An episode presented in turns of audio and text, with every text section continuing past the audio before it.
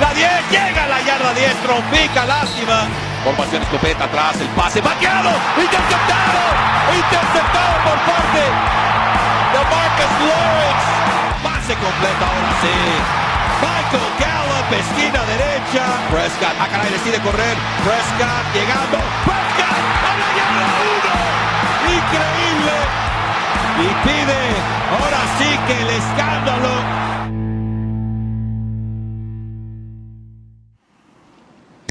¿Qué tal amigos? Bienvenidos de regreso a Somos Cowboys Radio en español presentado por Ford. Yo soy Ámbar García. El día de hoy me acompaña Carlos Nava. Víctor Villalba no nos pudo acompañar, pero estará de regreso la semana que viene. Carlos, ¿cómo estás? Bien, Ámbar, con el gusto de saludarte, pues después de una semana sin tortura, quizá ya me hace falta, creo que me estoy volviendo masoquista, pero ya hace falta ver a los Cowboys de regreso otra vez en la actividad otra vez en la actividad, pues fue una semana de descanso bastante tranquila, digamos, para los Cowboys, porque debido a los, al protocolo intenso de la NFL en cuanto al COVID, el equipo no tuvo, la, no tuvo permiso de ir al edificio allá a practicar ni a tener juntas en persona, tuvieron que hacer todo de manera virtual y hoy recibimos la noticia que el equipo eh, tendrá que estar en la burbuja. Eh, por suerte tienen un hotel, el Omni, conectado justamente al lado de sus instalaciones, así que se les va a facilitar eh, estar en el mismo ambiente no tener que, que, salir de esa área, pero están tratando de tomar medidas, más precauciones, medidas de precaución debido a, a lo sucedido actualmente y, y, con esto de los Steelers. Pero la buena noticia es que por lo menos el mariscal de campo Andy Dalton salió ya del protocolo, también sabe... Eh, nos enteramos de la noticia de Tyrone Crawford, que fue otro jugador que estaba en la lista de, de COVID y ya también fue, fue aprobado para estar de regreso. ¿Qué opinas de, de, pues, esta segunda mitad de la temporada en cuanto a toda esta crisis del COVID? Bueno, la verdad es que es el reflejo de lo que estamos viviendo como sociedad en Estados Unidos, en particular en el área de Dallas Forward. Hemos visto cómo hubo un rebote de COVID durísimo, llegó una segunda ola, otra vez hay más de mil contagiados prácticamente promedio al día durante las últimas tres semanas. Los Cowboys están, como tú bien lo mencionaste, en el protocolo intenso de COVID, que eso para la gente que no lo sabe es como estar en la fase 2 o 3 ya del protocolo. Les obligaron a reacomodar algunas de sus estaciones de trabajo, salas de juntas, a tener más precauciones en pocas palabras.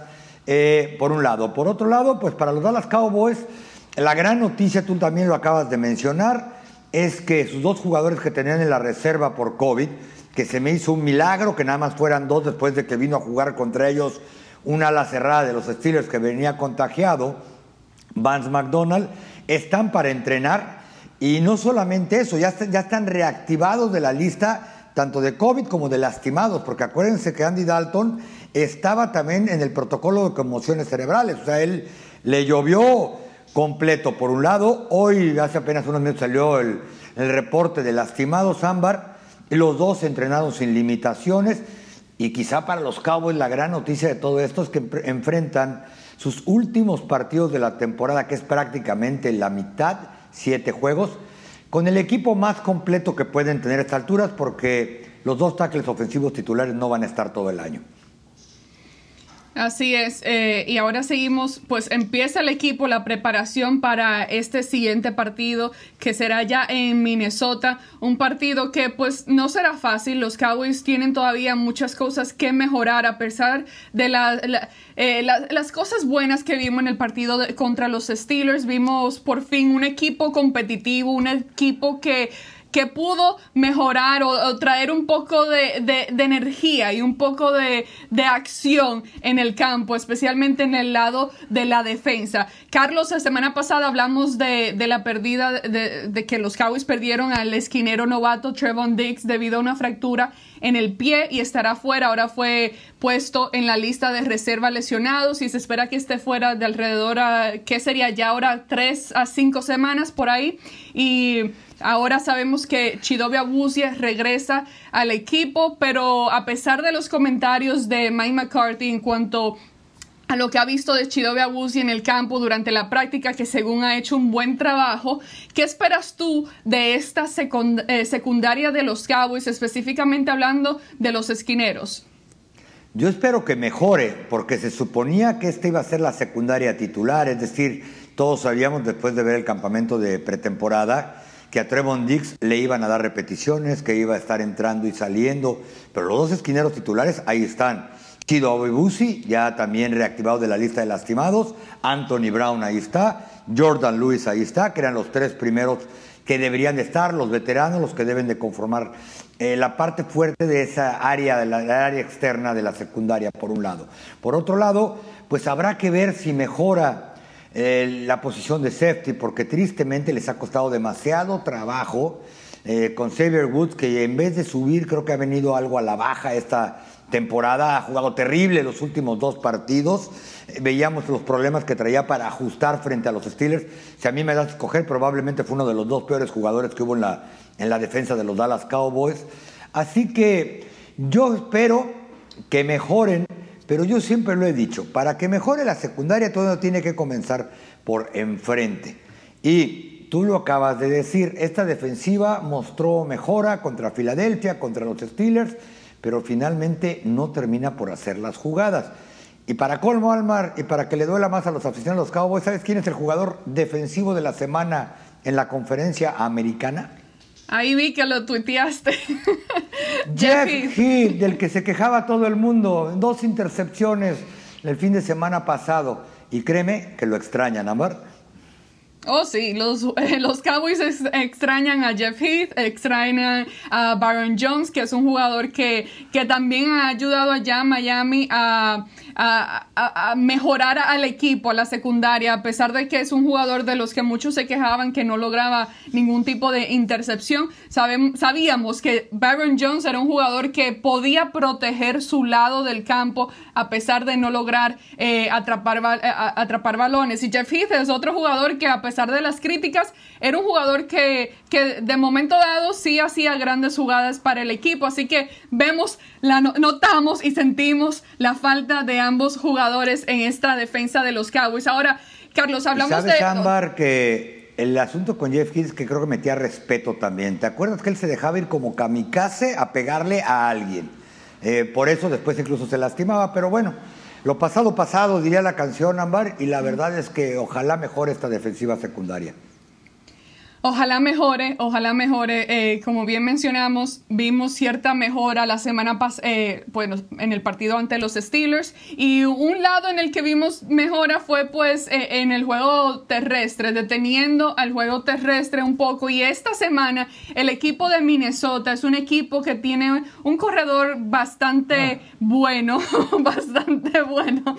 Entonces, quiero hablar de, de esa área. ¿Crees tú que los Cowboys pueden hacer algo para tratar de contener el juego terrestre y detenerlo, aunque sea un poquito. Mira, tú decías que la buena noticia es que había mejorado la defensa de los Cowboys. La mala noticia es que ha mejorado muchísimo la ofensiva de los Vikings y todo el equipo en general. La verdad creo que les va a costar trabajo. Eh, Dalvin Cook llega a tres partidos fenomenales y es la razón por la que Minnesota no ha perdido en sus últimos tres encuentros, vienen enrachados. Creo que la única manera en que este equipo va a poder detener a Dalvin Cook después de que pues han estado entre las dos o tres peores defensivas contra la carrera de toda la NFL durante todo el año, es que los linebackers bajen a ayudar.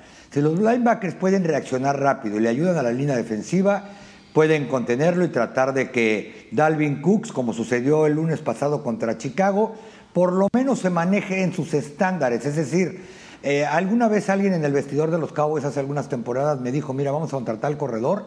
Creo que es imposible pensar en que lo vamos a frenar por completo, pero con que no tenga un día de carrera, es decir, que Dalvin Cooks no les vaya a correr de 150 yardas para arriba. Si lo mantienen de 100 para abajo, creo que los Cowboys pueden competir. Y eso siempre ha sido un punto débil últimamente para los Cowboys, incluso el año pasado. Esa área ha sido, pues, los Cowboys simplemente no han logrado encontrar la manera correcta de detener ese juego terrestre. Y tú hablas, eh, mencionaste que necesitan la ayuda de aquellos linebackers, que también ha sido un área problemática en cuanto a comunicación, en cuanto al tacleo. Eh, la semana pasada vimos... Eh, sigo diciendo la semana pasada, pero cuando digo eso me refiero al partido antepasada, al, partido contra los Steelers. Eh, eh, pues el juego de Jalen Smith, un jugador que ha sido bastante criticado esta temporada y pues críticas que han sido merecidas, pero un jugador que, que en el partido contra los Steelers tuvo varias fallas y a pesar de que vimos cierta mejora por su parte. Igual cometió castigos que ah. salieron bastante costosos para los Cowboys. Entonces, creo que algo de lo que hay que hablar es, e, es eso. Eh, Carlos, no solamente tratar de, mejorar el juego y tratar de taclear y todo eso, sino que también ser cuidadosos, limpiar las jugadas y no crear situaciones en las que reciban aquellos castigos que evidentemente, evidentemente hemos visto lo costoso que, les sale a los Cowboys. Sí, lo decíamos eh, hace un par de semanas tú y yo, Ambar. Jalen Smith no solamente anda mal, anda de malas. Es decir, ha cometido castigos que lo voy a decir con todas sus letras. Le costaron el partido a los Cowboys contra los Steelers. Y no me voy a meter en la polémica de si eran o no eran. Pero casualmente siempre anda rondando eso y es porque quizá de repente se tiene que echar una, alguna ayudadita agarrando el jersey, arrancando un poco antes, etcétera, para estar con velocidad. Cierto, y no quiero sonar el peor de los negativos, de verdad, pero también hay que reconocer que la fortaleza de los Steelers no es precisamente la ofensiva. La gran virtud que tienen es que su coreback calibre Salón de la Fama puede hacer las jugadas en los momentos necesarios. Pero, por ejemplo, la ofensiva de los Steelers eh, por carrera es la número 24, la 24 de la liga. No tienen un corredor del calibre de Dalvin Cook. Esa es la verdad. Así que si quieres competir y quieres tratar de aspirar a la victoria, porque además son tres partidos consecutivos de los Cowboys contra equipos con marca perdedora y en los que gracias a la división todavía podrían estar hablando de postemporada, eh, tienes que ir a detener a Dalvin Cook sin castigos, tienes que jugar limpio como tú dices.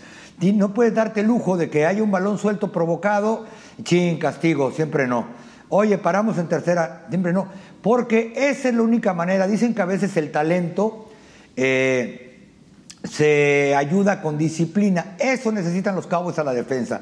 Mucha disciplina para tratar, sobre todo con el área de linebacker, Jalen Smith en particular, porque Leighton Van Der Esch tuvo su mejor juego en buen tiempo contra los Steelers. Eh, Jalen Smith necesita limpiar su juego por completo. Así es.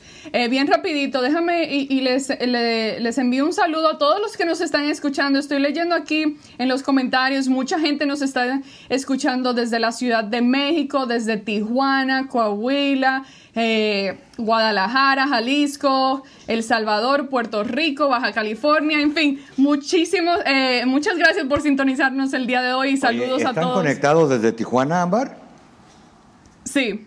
Ah, pues un saludo a todo Tijuana, que allá juega mi hijo con los cholos de Tijuana, Mar, tú lo sabes.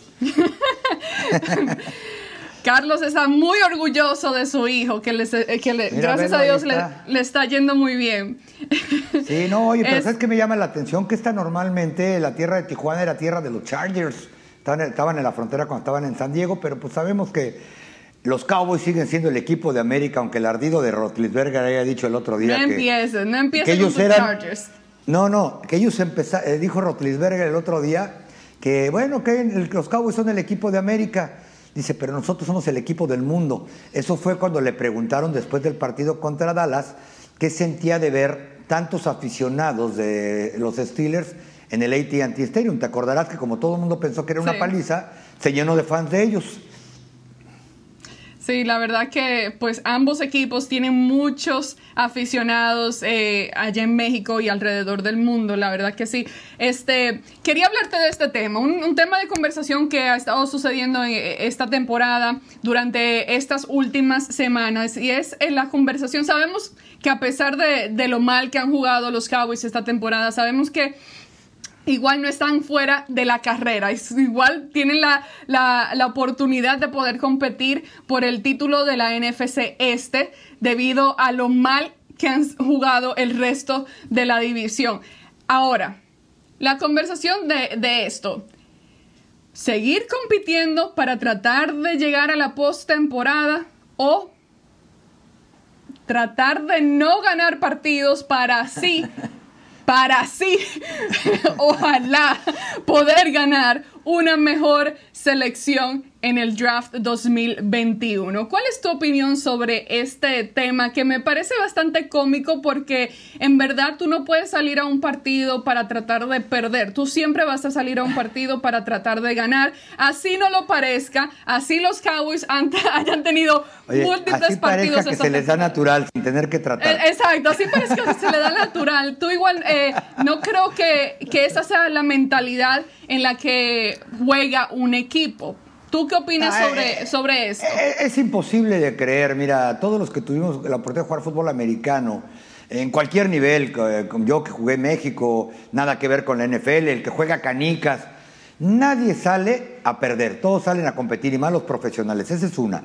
Dos, en particular en el fútbol americano, una de las filosofías, y te lo dirá cualquiera de los fans de los Cowboys que tienes conectados ahorita a través de la cuenta de Facebook, que todos, todos, todos hasta el último minuto, último esfuerzo van a salir a tratar de ganar. Dos, si un atleta profesional empieza a jugar a media velocidad, no juega con toda la intensidad, es muy probable que se va a lastimar. Más de lo que ya están lastimados algunos, y no me refiero a la, a la moral ni al orgullo, físicamente. Eh, otra, los Cowboys no está tan disparatado, reitero, a la semana de hoy, que estamos a un día de comenzar la jornada 11 de la NFL, de que puedan capturar la división. ¿A qué me refiero? Es cierto, Minnesota ha estado jugando mejor. Se supone que los Cowboys también. Nada más que sinceramente creo que a los Cowboys les ha tocado bailar con la más fea. Minnesota fue y le ganó a Chicago. Los Cowboys perdieron con el equipo que va 9-0, ¿no? Porque fíjate, les toca Minnesota, Washington, perdón, sí, Minnesota, Washington y Baltimore. De esos equipos, dos partidos se puede competir, creo yo. Minnesota y Washington. Después van Cincinnati, San Francisco, Filadelfia y Nueva York. No me digas, Ámbar, que los Cowboys no pueden incluso competir con los 49ers que también se están cayendo a pedazos por las lesiones, por el COVID, es decir, por otras razones, pero no están viviendo un buen momento, tienen marca perdedora. Cincinnati, pues ya sabemos qué está pasando. Y pues que vayan y se jueguen la división en las últimas dos jornadas contra Filadelfia y los Giants. Este, por eso te digo que yo creo que sería una locura ahorita sacar la bandera blanca y decir ya estuvo. Ahora, si cuando pasen estas tres semanas los Cowboys no han podido ganar un juego más, ahí sí quién sabe ya de qué estamos hablando y no porque traten, reitero, se les da natural el perder partidos que uno piensa que van a ganar. Se les da bien natural. No, pero eh, lo peor es que tú acabas de listar a eh, esos oponentes y sabemos que no siempre importa cuál sea el oponente. Hay muchas veces que los Cowboys eh, cometen errores propios y, la derrota se vienen por, eh, por cuestión propia y no necesariamente por cuestión del oponente al que estén jugando esa pierden solitos. Entonces, eh, esa es la cuestión que ahora mismo no sabemos qué, qué tipo de equipo pueden ser los Cowboys en esta segunda parte de la temporada, especialmente porque no ha mostrado ningún tipo de consistencia hasta el momento, a pesar de que las últimas dos semanas mostraron cierta mejora y todo eso, pero igual no hemos visto consistencia, igual estamos eh, con el gran signo de interrogación en cuanto a la posición de mariscal de campo, todavía no sabemos qué tan eficiente va a ser Andy Dalton detrás de, de pues como mariscal de campo titular para los Cowboys, detrás de la línea ofensiva. Oye, sabemos... tú acabas de decir, todavía ni siquiera sabemos detrás de quién va a estar. Supuestamente debe ser Joe Looney porque Viadas no ha entrenado todavía de la lesión que es el, calentamiento contra Steelers, ¿no? Mike McCarthy no quiso decir absolutamente nada el día de hoy. Yo no entiendo por qué él trata de mantenerlo tan secreto, pero bueno, Ya te lo dije y me tiraste de loco cuando te dije que era paranoico y a la vieja usanza. ¿Eh? ¿Te acuerdas que me dijiste que estaba yo loco cuando en el scrimmage aquel que le tapó los números y armó un drama? Este, no, pues todos pensamos eso, todos pensamos lo mismo. Pero igual. Este, No, el, el, caso es que Mike McCarthy no quiso nombrar quiénes van a ser los linieros ofensivos esta semana. Tampoco quiso, a pesar de que Steven Jones y, Jerry Jones dijeron que, que, el mariscal de campo titular va a ser Andy Dalton, Mike McCarthy igual tampoco quiso comentar al respecto y dijo, bueno, vamos a esperar eh, hasta que estemos más cerca del fin de semana para saber exactamente quién va a ser el mariscal de campo eh, titular el día del juego. Pero pues esa, esa es la, la gran incógnita, que todavía no sabemos cómo va a jugar Andy Dalton con el resto del equipo. Hemos visto una pequeña fracción de eso, pero todavía no es lo suficiente como para tú... Y eso, eso es importante, Ámbar, porque la gente quizás somos de corta memoria. Andy Dalton no tuvo su mejor debut con los Cowboys, digo, después del partido de los Giants, como titular cuando lo lastimaron, porque tenía una ofensiva, una línea ofensiva completamente lastimada. No estaba ni Zach Martin para empezar. Eh, por otro lado, pues McCarthy seguramente le está jugando al, al paranoias porque pues no quiere darle a entender al coach Mike Zimmer contra qué coreback se va a preparar. Mike Zimmer decía hoy en la conferencia que tuvo con la prensa que cubrimos a los Cowboys, yo me estoy preparando contra el sistema y contra lo que he visto de los Cowboys, también siendo diplomático. Pero es un hecho que quizá el punto más importante de Mike McCarthy sea que, y tiene razón además, espérenme, este muchacho hace tres semanas que no juega, este muchacho hace tres semanas prácticamente que no entrena. Entonces vamos a ver cómo está en su condición de fútbol americano, cómo está en su condición eh, física, en todos aspectos, no me refiero nomás a cuánto aguanta corriendo, sino si viene bien. Eh, yo sigo sin saber, la verdad, si tuvo COVID o no. Eh, simplemente creo que era jugador de alto riesgo, ya no supe bien. Pero tres semanas a mitad de una temporada son importantes y yo creo que él quiere ver cómo está físicamente y en términos de fútbol americano esta semana para confirmarlo como titular, porque creo que él debe ser. Y ciertamente hoy dijo que la línea ofensiva, pues quizá va a haber reacomodos. Ese quizá también fue mensaje para los vikingos de Minnesota, y a lo mejor ahora sí están pensando en mover hacia el lado derecho a Zach Martin, pero el problema es que Tyler Viadas sigue sin entrenar, por, por aquel tirón muscular que sufrió en el calentamiento antes del juego de Pittsburgh. Sí, todavía no sabemos eh, eh, su condición. Eh, no sabemos cuándo regresará a jugar ni, nada, pero al parecer no fue nada sumamente grave ni nada por el estilo. lo, lo, lo que no estoy segura, Carlos, tú acabas de mencionar a Zach Martin, la posibilidad de moverle y eso. Lo que hemos escuchado de los Cowboys es que Zach Martin es el guardia y ahí se va a quedar, se va a quedar como guardia porque esa es su, posición y ahí es donde juega mejor, a pesar de que sí tiene eh, la habilidad de jugar como tackle, igual es algo que al parecer los Cowboys no quieren lidiar con este tipo de cambio en estos momentos y prefieren mantenerlo ahí en su posición en la que ha estado o a lo mejor es Zach Martin, ¿no? El que no quiere moverse, porque él lleva ya muchos años jugando de guardia. Digo, bueno, sí, también puede ser una posibilidad, pero Zach Martin, es el tipo de jugador que, que no creo que trate de decir, o sea, yo veo a Zach Martin como un jugador que si tú le dices ponte ahí, él se va a poner ahí y va a hacer lo que tenga que también, la verdad. Pero bueno, pues nunca, nunca sabe uno, el tipo parece, y él lo dijo, ¿no? Pues obviamente siempre dicen lo correcto, dijo yo estoy para donde el equipo crea que le puedo ayudar. Pero digo, cabe la posibilidad. ¿Sabes cuál otra posibilidad creo que puede caber en el reacomodo, Ambar? El de Brandon Knight, que hoy regresó a entrenar también de una lesión.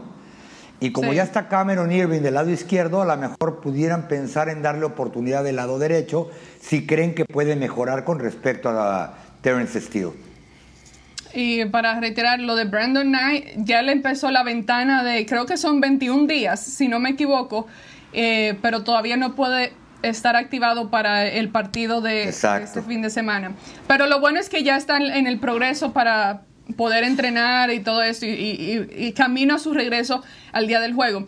Este, te quería hablar de equipos especiales, Carlos. Eh, ayer tuve una conversación con Brian Brothers, que ahora está con la estación de radio 105.3 The Fan aquí en Dallas, en el área de, de DFW.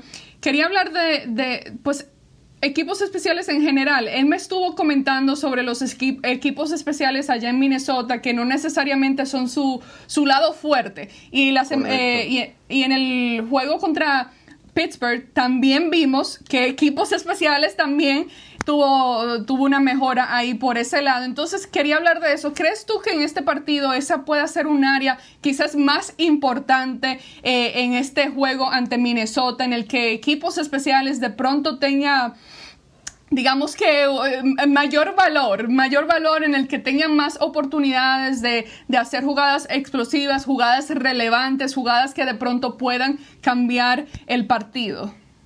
Debe ser, Ámbar. Eh, hemos visto cómo ayuda la posición de campo. Si vas contra un equipo de Minnesota, que además tiene una buena defensa, que está creciendo a pesar de los cambios que te hicieron antes de la temporada, tienes que darle a tu equipo eh, buena posición de campo, tienes que darle buenos regresos, buena cobertura. Ojo, a este equipo de Minnesota el único touchdown que le anotó eh, Chicago fue con un regreso de patada de despeje larguísimo, sin que prácticamente nadie lo tocara. Coach Mike Zimmer decía después del partido que sí ganaron, qué contentos, pero que tienen que arreglar ellos equipos especiales. Ahora, los Cowboys, ¿cómo han hecho para ganar yardas en equipos especiales? La verdad, sacando trucos. O sea, yo creo que los Cowboys van a tener que jugar agresivos. Eh, en un kickoff vimos lo que sucedió en una patada de despeje también, pases laterales, doble bloqueo atrás, este, etcétera, etcétera. Yo creo que John Fassel tiene que hacer lo mismo y no esperarse a tener el agua al cuello, es decir, desde temprano en el partido salir bien agresivo, porque creo que tiene jugadores que lo pueden hacer. Ojo, cada vez va a ser más difícil porque ya le vieron algunas de las jugadas y seguramente los equipos van a ser precavidos. Bueno, pues entonces que, se arranquen por en medio rápido porque los otros equipos van a estar esperando algún engaño aparte de, equipos especiales, cuando tú te pones a evaluar la ofensiva y la defensa de ambos equipos en este encuentro allá en Minnesota, ¿qué dirías tú que sería como que el lado fuerte de los Cowboys, el lado en el que ellos quizás puedan sacarle provecho y tratar de, ganar eh, más ventaja durante el partido? Yo creo que va a haber dos áreas fundamentales. La primera, les funcionó contra Pittsburgh, es el control de balón el tiempo de posesión. Contra los Steelers no les alcanzó para ganar. Pero habíamos estado platicando de Dalvin Cook, no hemos platicado de Kirk Cousins, tiene buenos receptores.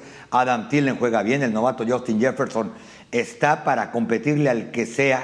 Es más, yo creo que ya rebasaría en este momento a Steve Lamb en cuanto a cuál de los dos mejores receptores novatos ha tenido mejor temporada. Reitero, Justin Jefferson ha tenido a su coreback titular todo el año y CD Lamb, pobrecito, pues anda buscando coreback cada semana, ¿no? Este, pero yo creo que tienen que correr el balón. Con la situación, con la situación, perdón que te interrumpa, con la situación actual de, lo, de la secundaria de los Cowboys, esa podría ser un área, a pesar de que ellos se enfocan en su juego terrestre, igual uno no se puede dormir o despistar de, del juego aéreo, porque esa podría ser un área en la que ellos realmente utilicen a sus receptores abiertos y puedan sacarle provecho de esa manera debido a, a los jugadores actuales que tienen los Cowboys protegiendo esa parte del campo. No, por supuesto. De hecho, hay que decirlo, le ganaron a Chicago el lunes por pase. De Dalvin Cook fueron 90 yardas. Eh, hicieron las jugadas importantes con Jefferson y con Adam Thielen. Eh, por eso te digo que yo creo que los Cowboys lo que tienen que hacer es tratar de correr el balón.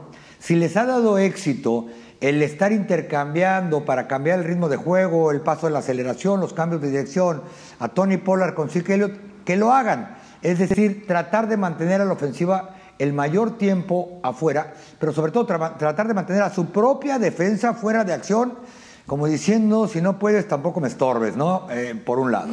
Por otro lado, yo creo, y lo hemos visto a lo largo de la historia, los Cowboys conocen muy bien a Kirk Cousins, era quarterback de, de Washington, que tienen que tratar de presionarlo también de manera agresiva.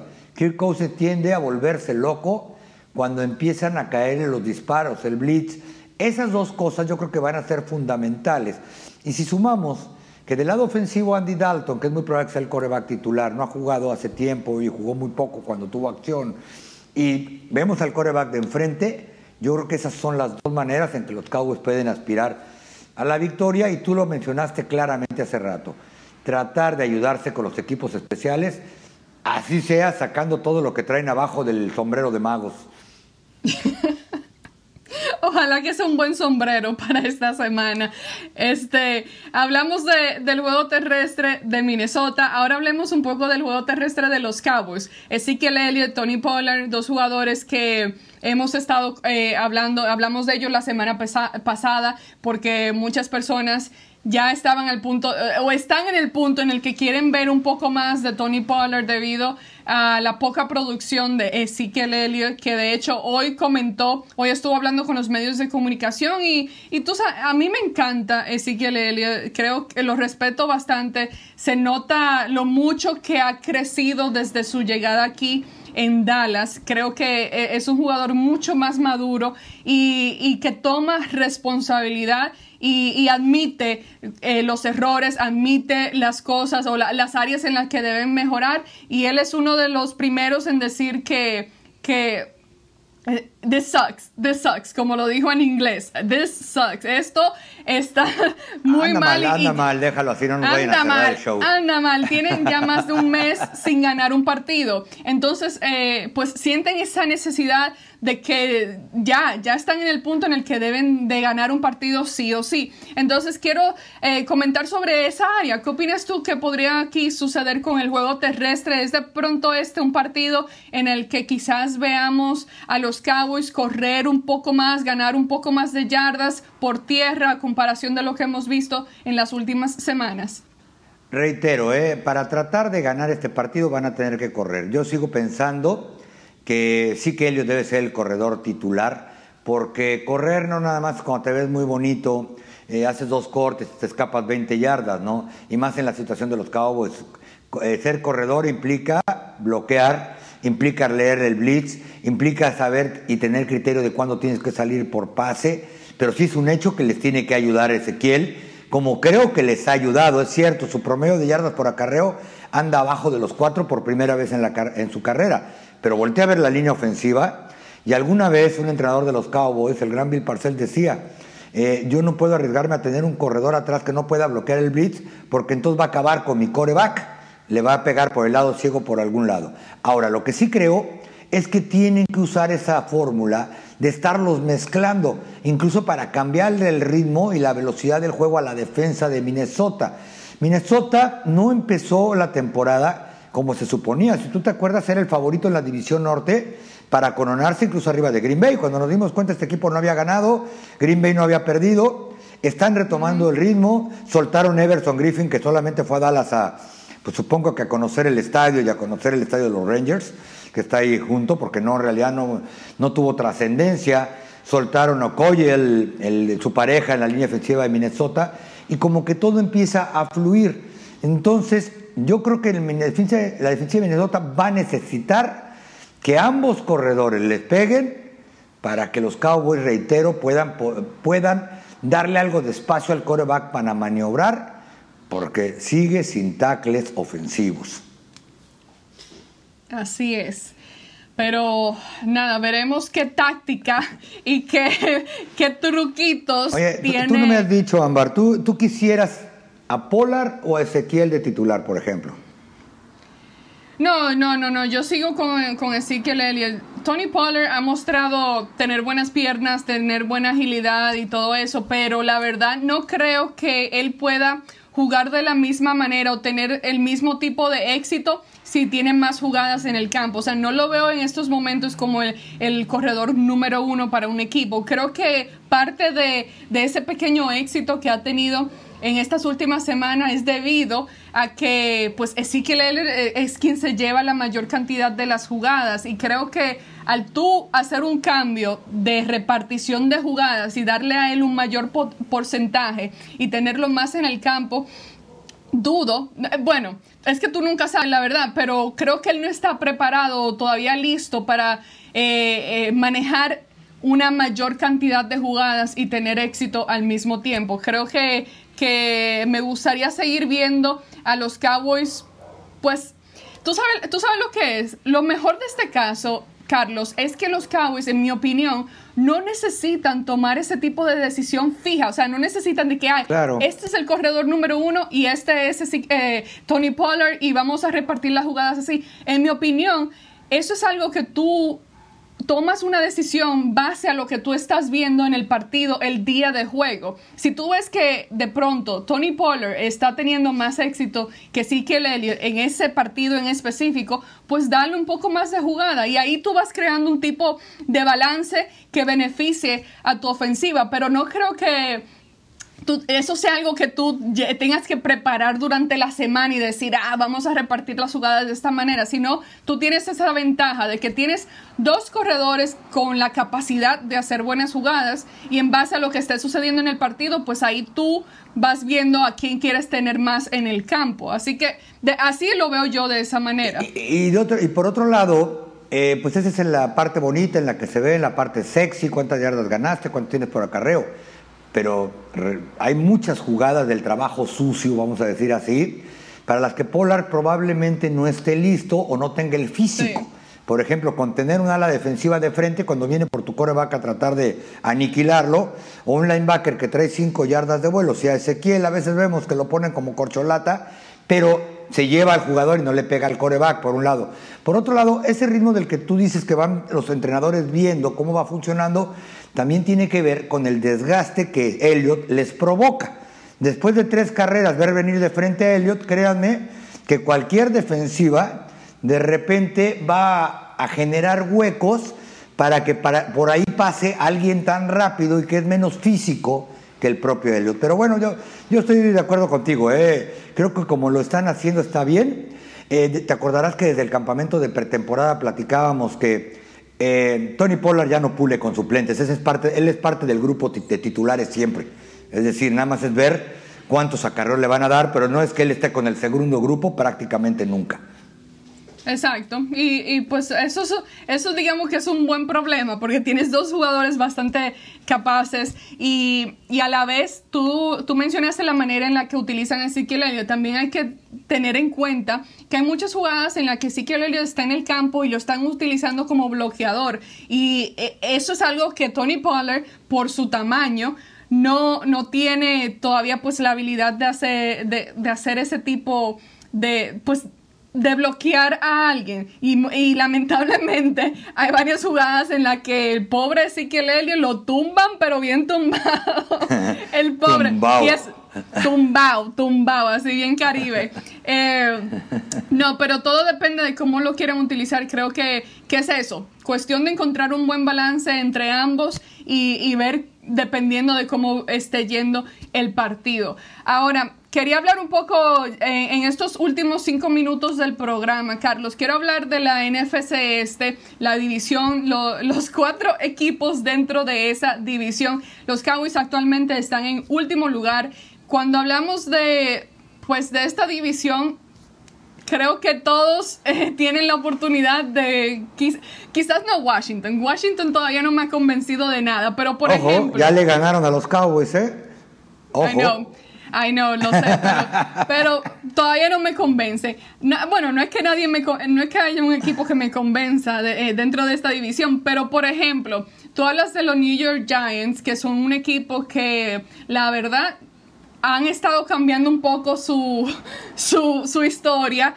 Eh, hasta este punto de la temporada están empezando a jugar un poco más un, poco de fútbol más competitivo y pues ya los ves de que ves cierto pequeño potencial ahí, al igual que los Cowboys eh, en estas últimas tres semanas, y digo ya tres, incluyendo el bye week, la semana de descanso, pues hemos visto a los Cowboys también mostrar cierto, eh, tú ves, ah, un poco de algo. Se prepararon bien contra el COVID.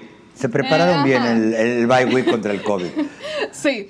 Eh, y bueno, están los Eagles, que la verdad, los Eagles no quiero saber nada de ellos, pero bueno, ellos tienen su, su propia situación por allá. El mariscal de campo, pues me parece terrible en la manera que ha jugado, pero no puedo hablar o criticar mucho de ellos porque mira la situación de nosotros aquí en Dallas. Así que en cuando hablas de, de, los equipos dentro del NFC este, en estos momentos, ¿quién crees tú que tienes de pronto, que tiene de pronto eh, el mayor potencial?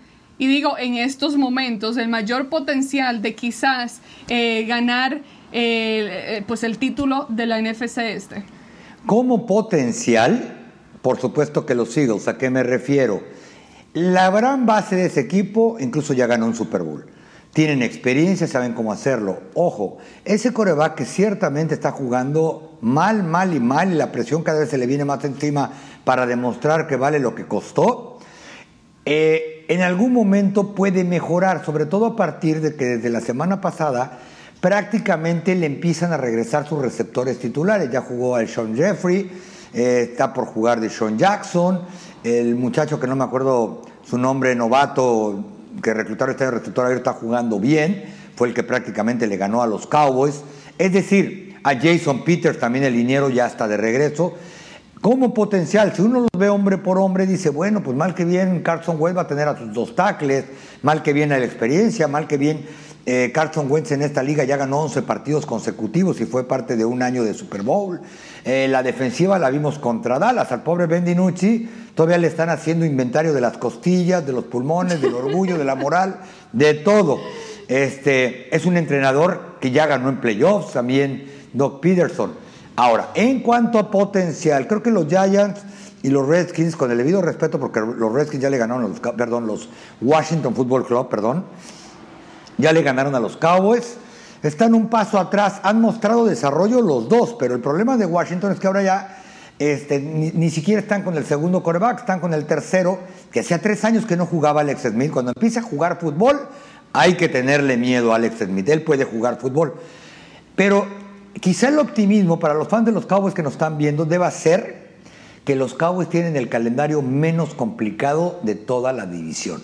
Te lo decía. Eso, eso es lo que te iba a decir, eso mismo. pero si los Cowboys, como tú mismo has dicho, no se ayudan a sí mismos, es decir, que ganen los dos partidos que se supone deben de ganar, me refiero, bueno, quién sabe si se oponga, pero Minnesota está competitivo contra ellos. Minnesota no vive un gran año, pero viene bien enrachado. Luego va Washington en casa. Si no le ganan a Washington, la verdad, Ámbar, apagas la luz y vámonos. Se acabó la temporada. O sea, sinceramente, ¿tú para qué vas a seguir ahí? Baltimore, la verdad hay que ver cómo se le va a hacer, porque eso se puede poner feo. Después, reitero, San Francisco, Filadelfia y Giants, Bengalíes, Ámbar. Se suponía que esta era la parte cuando iba a empezar la temporada que decíamos, ya para entonces que empiecen a jugar los suplentes, ¿no? Entonces, ahí es a lo que me refiero que los Cowboys no es una locura pensar que tienen una oportunidad única, y única porque esta división se los permite. Sí, eh, eh, la verdad que cuando hablas de, esos oponentes para el resto de, la temporada, los Cowboys son el equipo que tienen de pronto los oponentes más fáciles, entre comillas, menos difíciles. Menos, difíciles para, por si pasa algo, te hayas lavado las manos. Menos difíciles, menos complicado. Eh, así que, pues, todavía existe la oportunidad, todavía existe cierto tipo de esperanza y ya aquí se nos acaba el tiempo, así que en estos últimos segundos, Carlos, dame tu, pequeña predicción para el partido de este fin de semana, Cowboys versus eh, ya iba a decir Washington Cowboys versus Minnesota Vikings. Van a ganar los Vikings. Eh, va a tener un buen día Dalvin Cook, la defensa no lo va a poder parar. Aldi Dalton va a jugar un partido decente, pero van a regresar tristemente con la derrota. Eh, Amar. Me duele, me duele decir esto porque creo, no, es que los Cowboys no me convencen para nada en estos momentos, creo. No eres la eh, única, ¿eh?